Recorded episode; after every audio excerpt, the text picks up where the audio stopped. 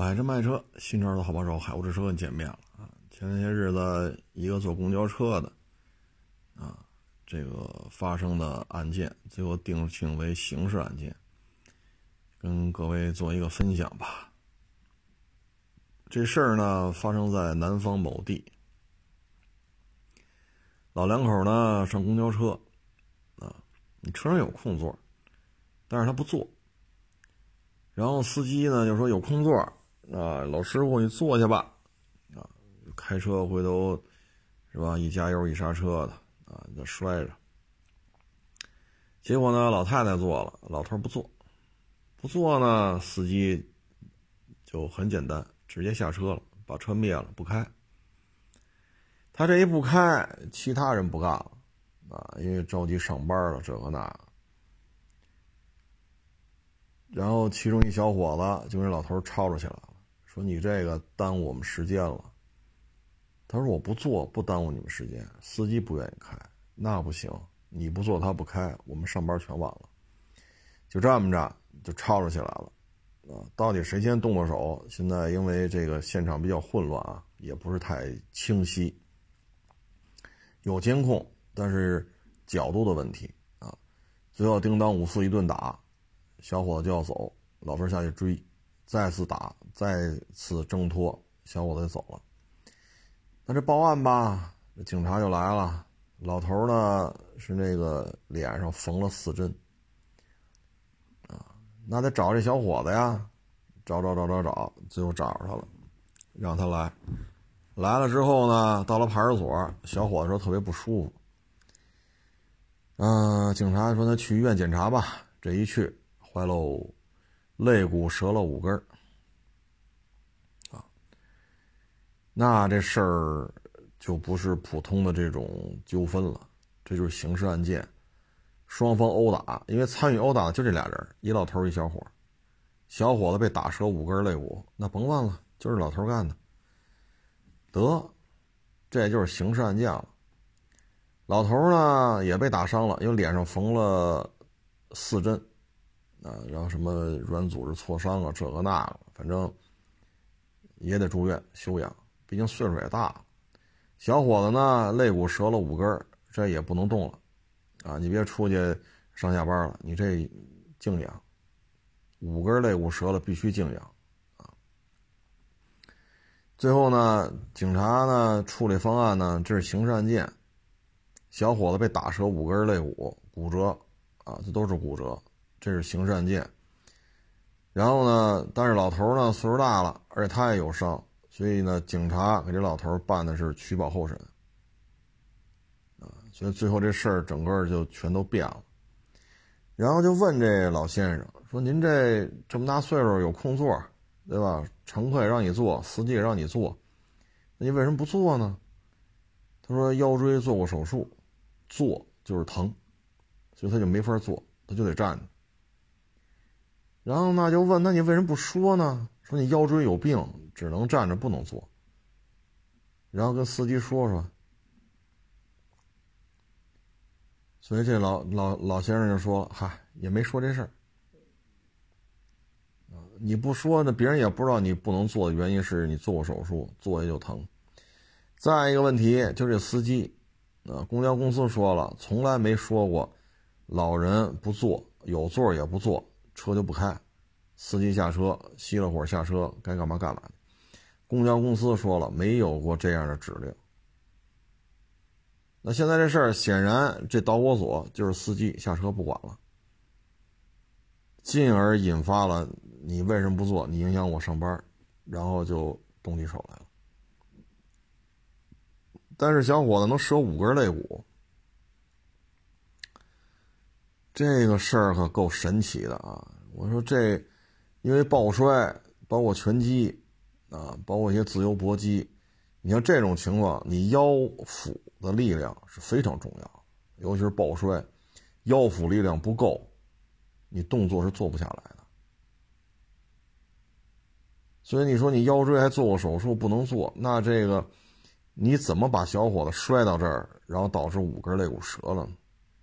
要么你就是以拳击的动作，啊，然后啪打到他的肋骨，连续的击打把肋骨打折。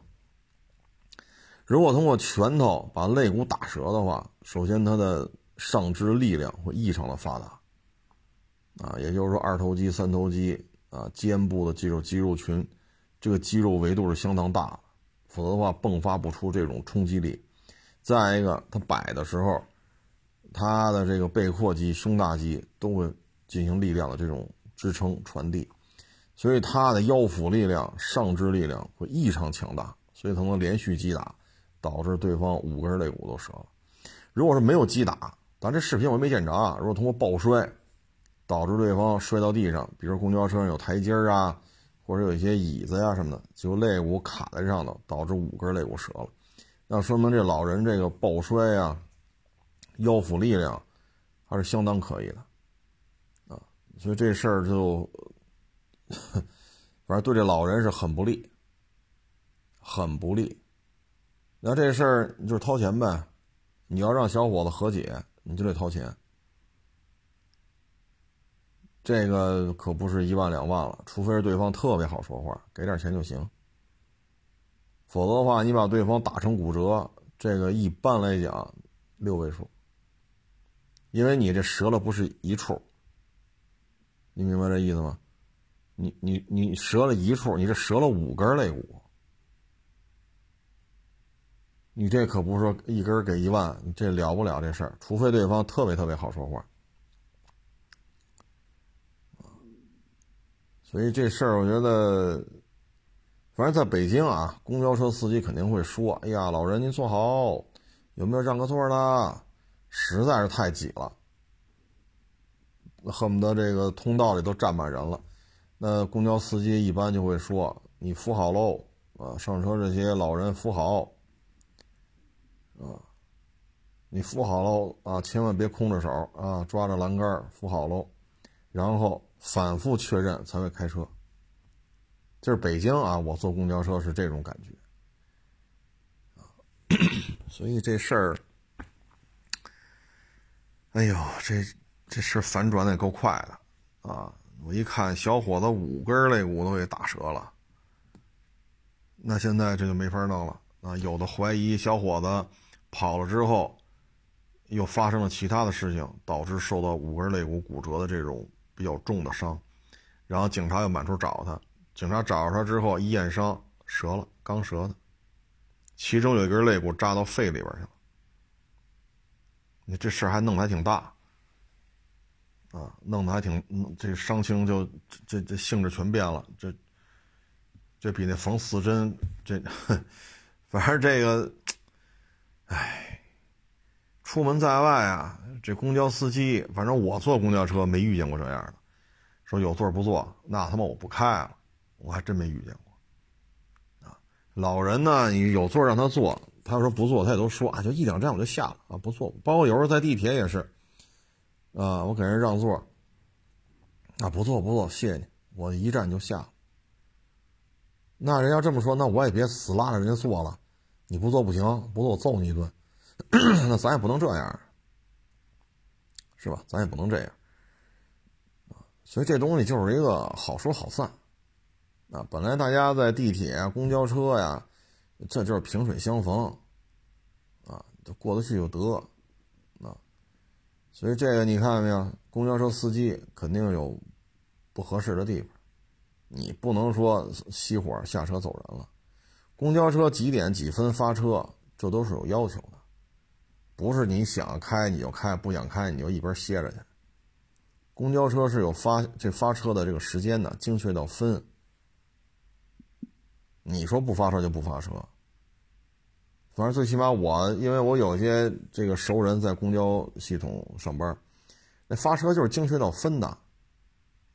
你为什么不发车啊？都得上报。为什么你把把乘客扔这儿了？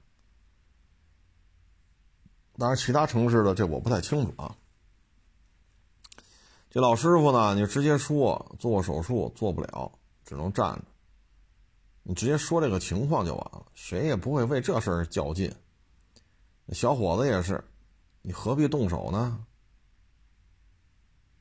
对吧？你有遇到这种情况，你还不如直接下车找那司机去呢。是不是？你直接找那司机都比这种问题好好解决。所以这里边三方都有一些不当的地方，啊，都有一些处理不当的地方，最终导致这种情况。所以这个，出门在外吧，理解万岁。还有一个案子呢，是一个老大爷吧，啊，这个去跳广场舞。这个老大爷差不多七十了吧，啊，然后呢就跳，结果有一天跳着跳着突然躺地下了，啊，因为跳广场舞嘛，肯定一大堆人啊，离小区一般来讲也都距离很近。跳广场舞他就不可能说荒山野岭去跳去啊，那赶紧一大堆人啊，有这个给他救治的、找药的、打电话的、报警的、叫救护车的。然后呢，大家七手八脚在这弄，然后救护车来了之后，啊，医治无效，这人死了，突发疾病。这老大爷的孩子呢，就把这广场舞组织的这个老大妈就给告，索赔六十万。啊，后来法院审理来审理去，第一呢，这是一个免费的广广场舞。啊所以这不是一个盈利性质的啊。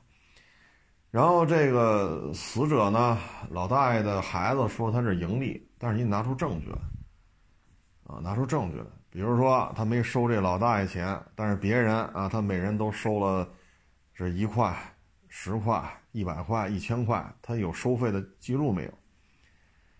如果没有，那你说他盈利怎么体现呢？对吧？或者说他带着大家跳广场舞，去一些晚会啊啊一些开幕式去跳去，然后人家主办方邀请你来给你钱，然后这个叫盈利 啊。但是你这没有，你得拿出证据来。这个老大妈呢收了点钱，但是是用来买服装啊，收这点钱和买的服装这数对得上。也就是说，这老大妈呢，人家没有说，啊，这衣服十块一套，他非得说这一百块钱一套，啊，那法院也调查这个金额了，他没有盈利的证据，啊，最后法院就是说，这个老大妈她组织的，微信群里边这么多人都是她张罗的，啊，她也收了钱了，但是买的服装，这个钱和这服装都对得上。也没有盈利的行为。这老大爷突发疾病躺在这儿了，他呢第一时间报的警，叫救护车等等等等吧。然后大家七手八脚的在这儿找药啊，什么速效救心丸呀，这个那个，反正人一直在这张罗。啊，所以法院说，人家作为一个非盈利的这么一个公益活动，就是跳跳广场舞，人家做到了现场救助，啊，叫警察。叫救护车，啊，然后就是吵吵谁那儿有救心丸，赶紧拿来这个那个的，人家做到这些事儿了，现场有大量的人可以证明。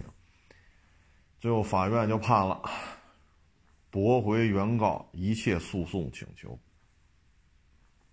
啊，把这些都给驳回去了，双方也没有上诉，啊，所以这事儿呢，就像咱说那个那个搭车。啊，同事搭车是搭你的电动自行车，搭你的摩托车，搭你的小汽车，你是否收费？啊，如果你没有收费，就是善意的让他搭乘，啊，你没有收取任何费用，那如果出了事儿，这个是很难追究到这个车主的，啊，除非这车主说喝了酒了。无照驾驶了，逆行了，超速了啊！除非他是有违法行为，如果就是正常驾驶，然后比如说你坐他那个电动自行车，突然你从后边掉下来了，或者说你坐着坐着他这车，突然你在车上突发疾病，那这种情况呢，人家是不承担什么责任的啊。所以这老大妈呢，得亏是经得起法院的查。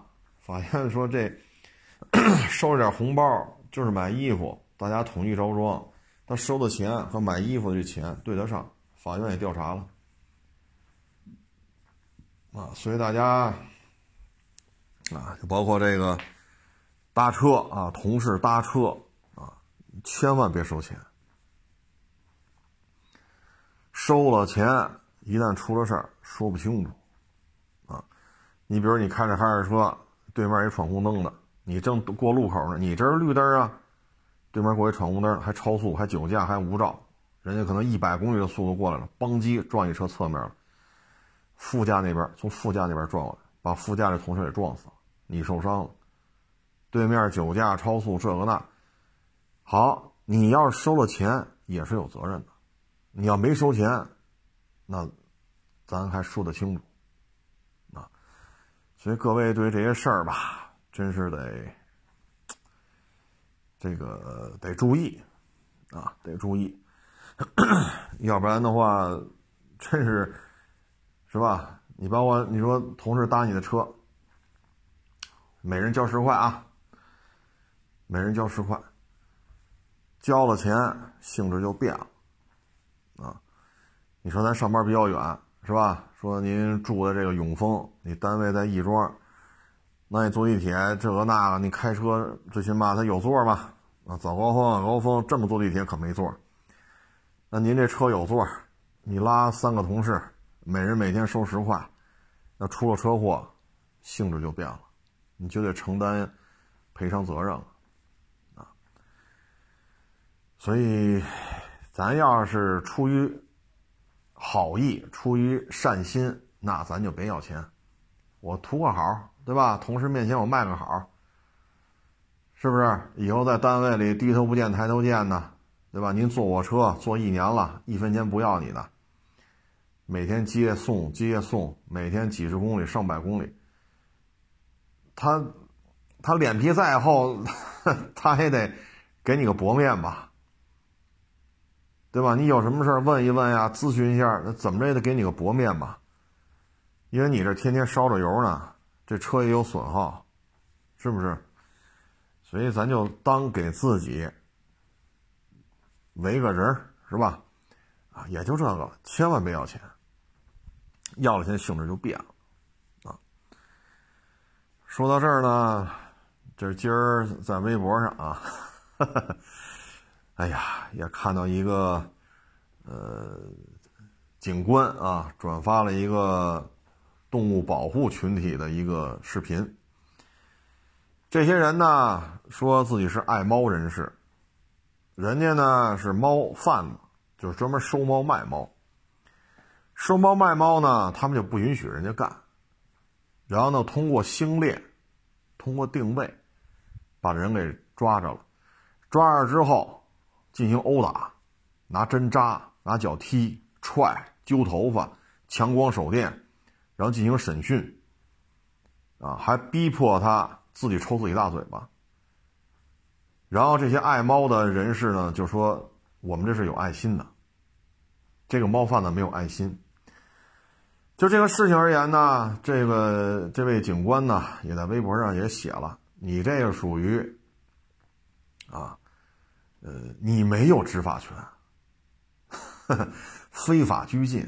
你通过暴力手段限制他人人身自由，并且薅头发、拿针扎、拿脚踹、拿脚踢，啊，这这就属于殴打了，啊，拿针扎这就属于虐待了，拿强光手电照眼睛，这就属于虐待了，然后还要逼迫他自己抽自己嘴巴，这就属于侮辱他人了。这警官同志呢，在微博上一条一条都给写出来了。这个行为，说我有爱心，所以我才打他。那我们反过来想，如果这小区里这狗拉屎了，它不捡，我们能不能说我有爱心，我把这遛狗的打一顿呢？说他那狗不拴绳，满院子乱跑，逮谁跟谁那叫唤，我们能不能说我有爱心，我把这遛狗的打一顿？能吗？爱心是大家都认可的这种官方的解释，什么叫爱心，而不是因为我我认可的爱心。你不能说披着爱心的这个这个外衣，然后非法拘禁、殴打他人、拿针扎、拿强光手电照眼睛，这属于虐待了，还要逼迫他自己抽自己嘴巴。你这是这个这可不是一项罪名了，这可不是一项罪名，哈，包括咱们这所谓的爱心高速公路拦车，你现在在作为咱们作为老百姓在公路上别停社会车辆，这是要承担法律责任的，啊，之前那个二环上，哎，三环上吧。一个金杯和一个轿车，斗气车，开到好像是三环是二环来，冲上去，金杯把那轿车别下来了，别下来之后就要打他，拿着棒球棒这个那个，最后开金杯这个判了几个月，后边这个斗气车拘了几天，为什么前面那个要判几个月呢？其中有一条，在社会道路上别停其别停社会车辆。所以你说你有什么权利在这拦车呢？你说猫贩子收猫卖猫，那宠物商店的猫和狗那不都是买卖的吗？对吧？你说他违法了，你打幺幺零。你说他这猫都是偷的，你打幺幺零，你拿出证据来，他是偷的猫，你提供给提供给警方，警方会根据这些猫对作价，到什么金额处以什么样的处罚。对吧？这说拘几天，还是判有期徒刑什么什么，那就走流程呗。猫它是有价格的，这是能够通过司法的这种相关的这种体系对它进行一个定价。说一百只猫多少钱？稀有品种多少钱？普通的多少钱？它是能算出价格的。然后根据你这个猫，你有证据证明是偷的，那属于盗窃。盗窃之后，猫的金额是多少？从多少家偷的？如果从十家偷了十只猫，这属于多次入室盗窃，对吧？然后这只猫一只一只的算，十只猫值多少钱？公安系统会对进行调查，然后检察院、法院最后会判。但是你不能说因为我有爱心我就打压呢，我有爱心我拿针扎他，我有爱心我拿强光手电照他眼睛，我有爱心。我就逼着他自己抽自己大嘴巴，这爱心是一人一个版本吗？爱心体现在哪儿啊？因为我爱这只猫，所以我就能把人家给打一顿，我就能拿针扎它，我就能通过星电系统的进行定位，我就能够逼着他自己抽自己大嘴巴，我就拿强光手电照他眼睛。你如果说有证据证明他偷东西，你报警，警察会去调查这猫是不是偷的。那你们这些猫啊狗啊都从哪儿来的呀？不也是宠物商店买的吗？有的是网上经营的，有的是市场里集市里边卖猫卖狗的，有的是小区啊马路边宠物商店啊售卖猫狗。那这些猫和狗怎么来的呀？不也是进行了这种交换吗？那现在因为我有爱心，我就可以虐待它。你这爱心体现在动物身上，不体现在人身上。你说他虐待猫，你说他偷猫，打幺幺零啊，打幺幺零，警方会处理他的。偷猫，那警方也会处理，你属于盗窃，对吧？你像咱们之前说那个名牌大学硕士毕业，高端写字楼，每天跑人家小卖部里偷一瓶。可乐，要么偷一瓶脉动，要么偷一瓶雪碧，偷了几天，人家店主报警了，警察根据这监控，你这属于入室多次盗窃，你就得拘留。警察通过监控找着他在哪上班吗？那你说这个雪碧、可乐、脉动，什么营养快线，你弄这五六瓶，你说值多少钱？五六瓶这种就是小瓶的，不是那两升装、三升装，就两非常小的小瓶，几百毫升的，你偷五瓶，五十块钱都用不了，这案值够吗？三十块钱可能我都说多了，就这五六瓶饮料，它是小瓶装的啊，五六百毫升的那种，那得拘留啊，因为你多次入室盗窃。什么叫入室？人上班见不着天，人是一个建筑物，上面有房顶什么叫多次？你这监控都拍你好几回了。这五六瓶饮料，六七瓶饮料，我要说三十块钱，我都觉得是不是说高了？这个这个这个报价，五十块钱肯定到不了，那照样拘留。这是由派出所的警察来进行，是吧？这个那个的，是抓他是怎么着？你不能说好，因为我有爱心，我就跟踪他。你这个行为，咱要这么说啊，说你天天跟踪人家，人家报警了，警察一调查，你天天开着车跟着他，人家进小区你也进小区，一直跟着他回家，你要天天这么弄，警察会找你的。你是干嘛呢？你这，你天天跟踪人家，警察会找你的。哪怕你说你没打他，没骂他，然后。你也没是拿刀捅他，是给他一板砖什么，你都没有，你就是天这么跟着呢，警察也会找你的。就是你，你都连星链系统都动用上了，最后把这人打一顿。咱就这么说，这个人，在警方解救他之后，这个人就可以提起诉讼的，打他的人，都得接受法律的这种严惩。所以说，我们不能说什么事儿我有爱心。你这爱心不体现在你打人、虐待人上面，薅头发、强光手电照眼睛、拿针扎，这这都不是殴打的范畴了，这属于虐待，这属于虐待。啊，就咱们看那个容嬷嬷，大家记得印象深刻，容嬷嬷、容嬷嬷，那不就是容嬷嬷拿针扎吗？这叫虐待。这都不属于殴打范畴了。说你大嘴巴抽，拿脚踢，拿脚踹，这属于殴打啊。所以现在这所谓的爱心，就这种行为，我原来咱们说过，也是一老太太吧？一说也快二十年前的事儿，或者说二十年前、二十多年前啊，具体哪年我也记不住了。老太太退休，我有爱心，我养流浪狗，好家伙，房子里全是狗。人邻居不干了呀！您住一楼房，对吧？你弄好几十条狗来，臭不臭啊？骚不骚啊？这么多只狗叫起来，这谁受得？这谁受得了？那邻居就不干了。您这弄这么多条狗来，找居委会，找派出所。后来说了，你有爱心，行，别在这养，别在这养啊！这一这楼房里你要养就一只，你好弄个七八十只、八九十只狗来。这邻居受不了这个啊！你别说你有爱心，要养就一只，再多不让养了。你不就老太太一人住吗？就养一只狗。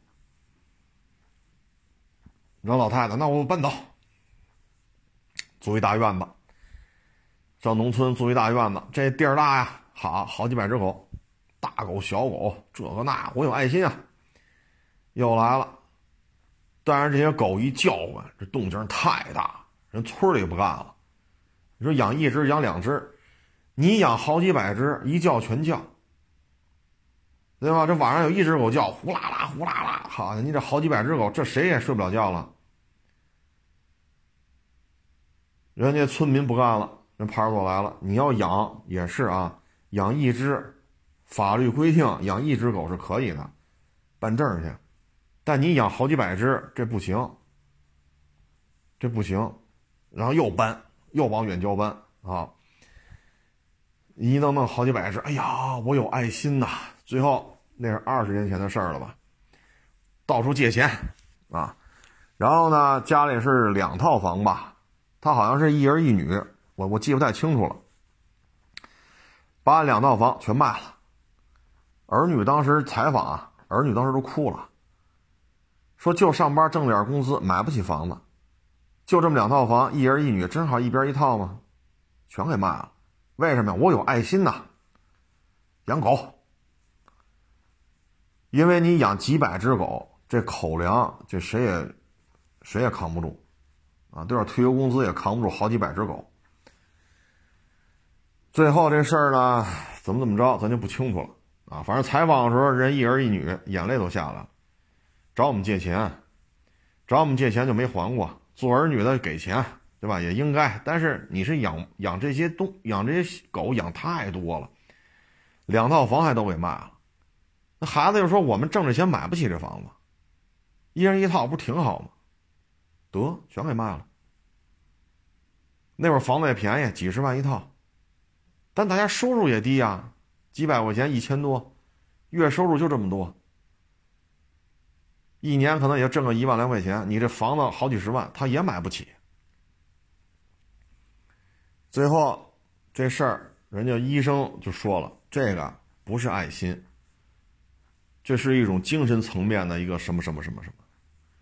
一开始各地电视台还特别愿意报道这，哎呀，太有爱心了，人间有大爱。后来经过医医疗系统的人这么一说，基本上电视台对这事就不报道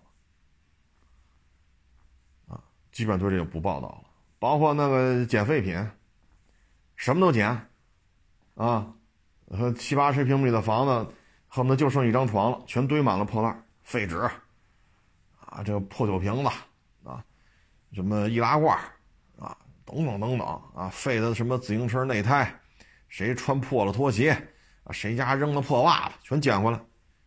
一开始大家觉得这是不是家里穷啊？街道不行，给申请点儿，对吧？是给点钱啊，然后每个月是给送桶油啊，是是送袋米的。一开始居委会认为，后来也是医疗口人介入了，这是一种精神层面的问题，不是穷。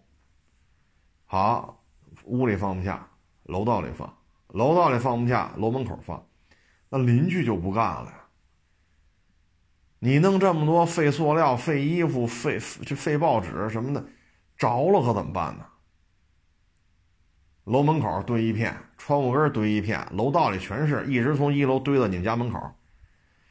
这要着了火，谁也出不来了。所以这个一开始大家认为这是应该扶贫，后来发现不是那回事儿。有的是没有退休工资，但真正捡废品的人不是这么做，捡回来就卖了，对吧？我凑够五十斤废纸啊，或者我凑够一百个易拉罐，我就一块就卖了。人不可能好说六层楼，你们家住五楼啊，从一楼到五楼楼道里全是些废东西，然后七十平米的房子。除了这张床，除了走道，全都从地面到房顶，全是这些废衣服、纸啊，什么瓶子、易拉罐，什么拖鞋呀、自行车内内胎呀。这个不是在收废品卖钱，那你要卖，直接卖了就完了，对吧？攒够五十斤废纸卖去，攒够一百个瓶子卖去，这都是精神层面的。因为咱们首先咱们是人类，咱们最关注的是自己的父母和自己的孩子，对吧？你说你动用星链系统对人进行跟踪，这违法不违法呀？您上来哈十个八个把人摁那儿，这这不叫非法拘禁吗？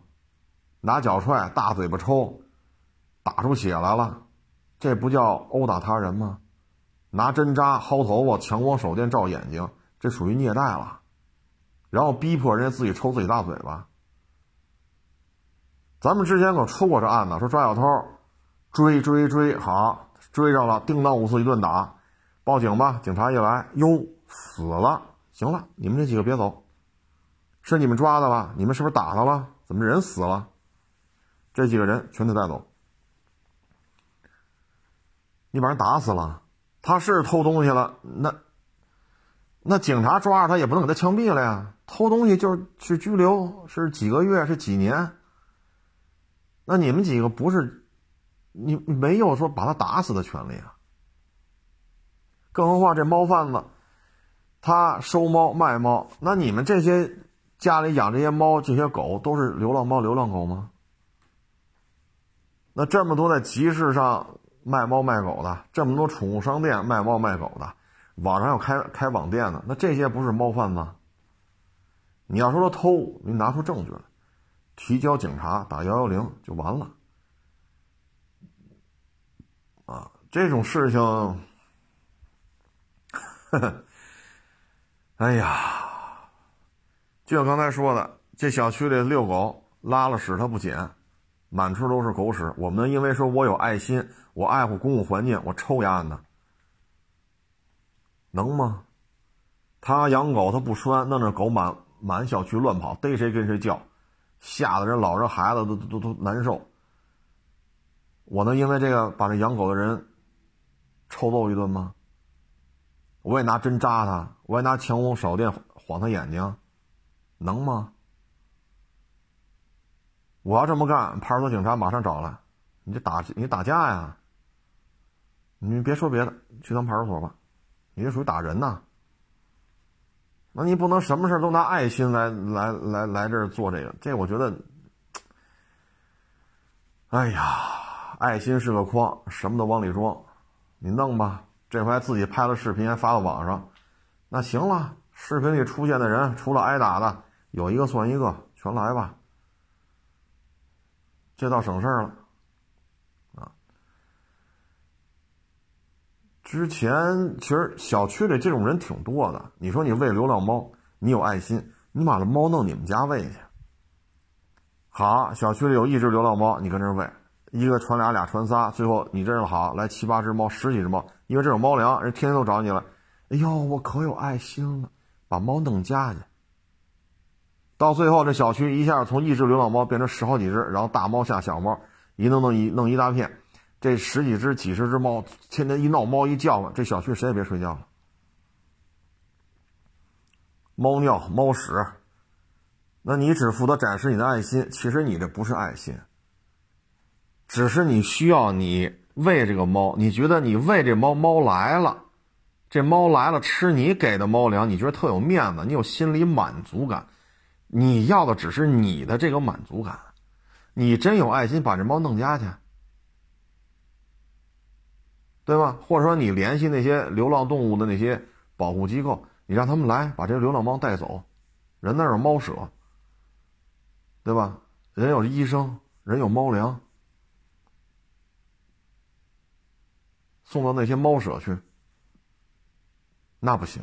我每天我想出来跟这猫愉悦一下的时候，我就得有这种享受，我就得得到心理上的慰藉，我得到这种满足。我每天上午喂一次，下午喂一次，晚上喂一次。只要我需要满足我跟动物的这种亲密沟通的时候，我得到满足了就 OK 了。至于说拉的这一片都是猫屎猫尿，至于说这十几只猫、几十只猫晚上闹猫时叫，谁也别想睡觉。那跟我没关系，那跟我没有关系，我的爱心就体现在我出来的时候，在公共场合，在小区绿地里头来实现我的爱心，其实就是我需要愉悦一下，我精神层面需要一个跟小动物的互动，这才是现象的最终的本质，啊，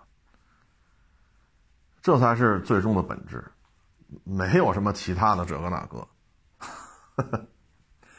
当然这么说，可能很多人不爱听，很多人不爱听。你爱听也好，不爱听也好，咱就这么说。第一，像这种殴打这猫贩子的，都得进去，除非人家认栽。你把人打成这样，人家能能认栽吗？只要一起诉，你们肯定是败诉，掏钱吧。这对人来讲，可能就是喜提新车了。